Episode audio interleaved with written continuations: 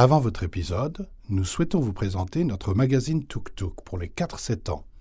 Un magazine pour découvrir la France, le monde et la biodiversité. 44 pages d'histoire, de jeux, d'expériences et de bricolage, mais aussi d'autocollants et d'enquêtes. Le magazine Ludo, éducatif et fun. On en est sûr, vous allez l'adorer. Pour le découvrir, faites un tour sur notre site internet www.tuk-tuk.com. Aujourd'hui, nous vous présentons Le masque d'Halloween, une histoire d'Eva de Kerlan, racontée par Sophie Roseau et Rachid Ben Salem, produite par Hippopo Éditions.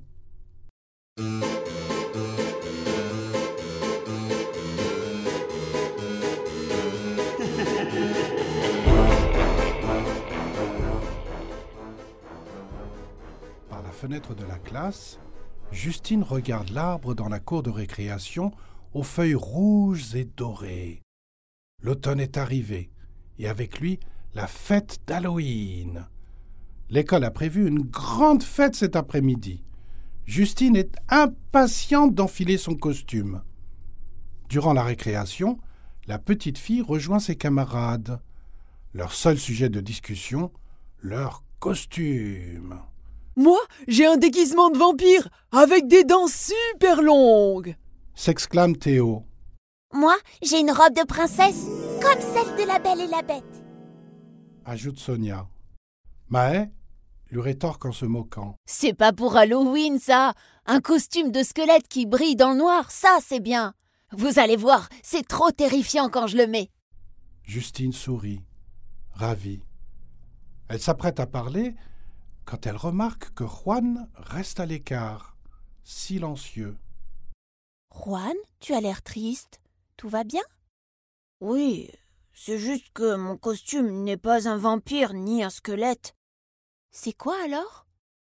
C'est le costume des morts. Justine ouvre de grands yeux.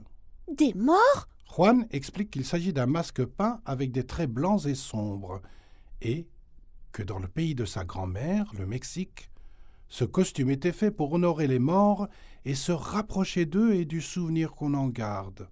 Comme dans le film Coco. ajoute-t-il. Justine comprend mieux. Elle l'a vu ce film, et elle l'a aimé. Mais j'ai peur que les autres se moquent. Alors je ne sais pas si je vais le porter. Je sais que ma grand-mère aurait été fière que je mette ce masque.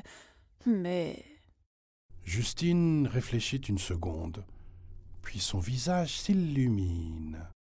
Ils ne se moqueront pas. Mais promets-moi de le porter, d'accord? D'accord.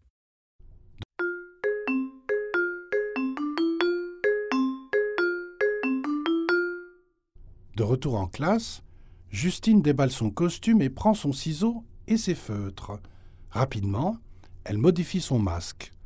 Lorsqu'enfin la maîtresse annonce qu'il est temps d'enfiler son costume pour la fête d'Halloween, Justine ne tient plus en place.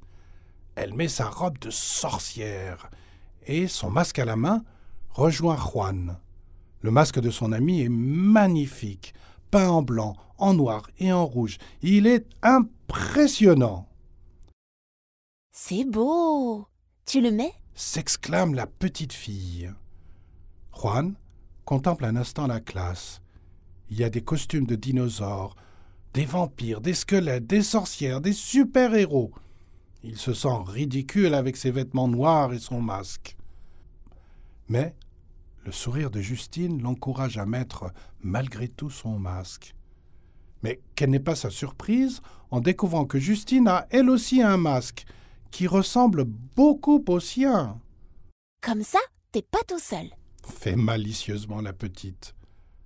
Juan hoche la tête, rassuré, Merci. murmure-t-il. Ta grand-mère serait fière de toi. Allez, viens, on va s'amuser. Oh oui. répond Juan. Sous les exclamations enjouées de ses camarades qui le complimentent sur son masque, il suit Justine en ayant une pensée pour sa grand-mère. Depuis le pays des morts, il est certain qu'elle le regarde et qu'elle est fière de lui. Et voilà, c'est fini.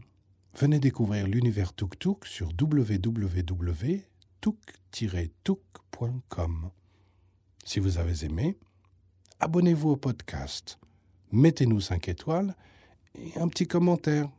On en a toujours besoin. Merci